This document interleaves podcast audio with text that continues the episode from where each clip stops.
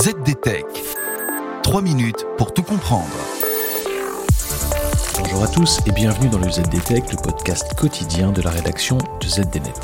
Je m'appelle Guillaume Sariès et aujourd'hui je vais vous expliquer pourquoi vous êtes soudainement mis à liker les prévisions de vente de vos commerciaux à 22h.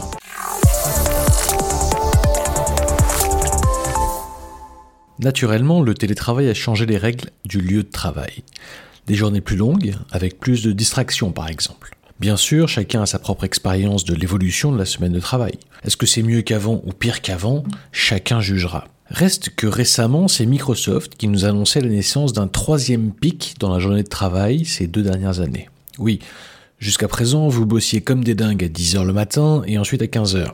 Et désormais, le troisième pic d'activité se situe à 22h. Et oui, tout ceci est le résultat du passage au travail à distance. Une nouvelle forme de travail qui nous permet de répartir nos tâches sur toute la journée de travail.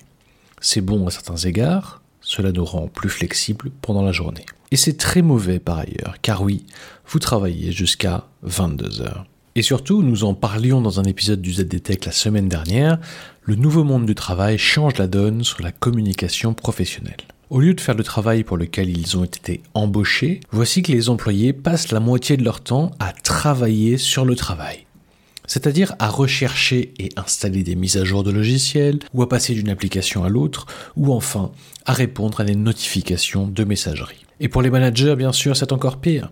Ils passent leur temps à faire ça, désormais. En tout cas, c'est ce qu'il semble. Bref, le problème majeur au bureau, qu'il soit à domicile ou sur le lieu de travail, est que si les nouveaux outils résolvent certains problèmes créés par les équipes éclatées dans de multiples lieux, ils créent également de nombreux nouveaux problèmes. Le problème, à mon sens, vient en partie du fait que les logiciels de communication unifiés comme Teams ou Slack sont tout droit inspirés des réseaux sociaux. C'est logique.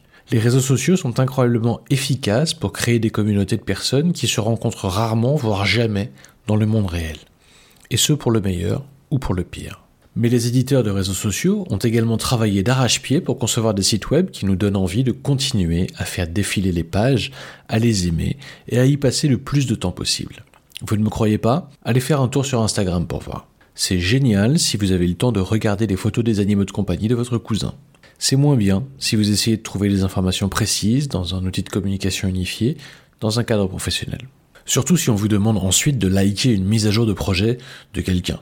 Ou bien si vous devez chercher quel emoji utiliser pour indiquer que vous approuvez les prévisions de vente partagées par votre commercial à 22 heures.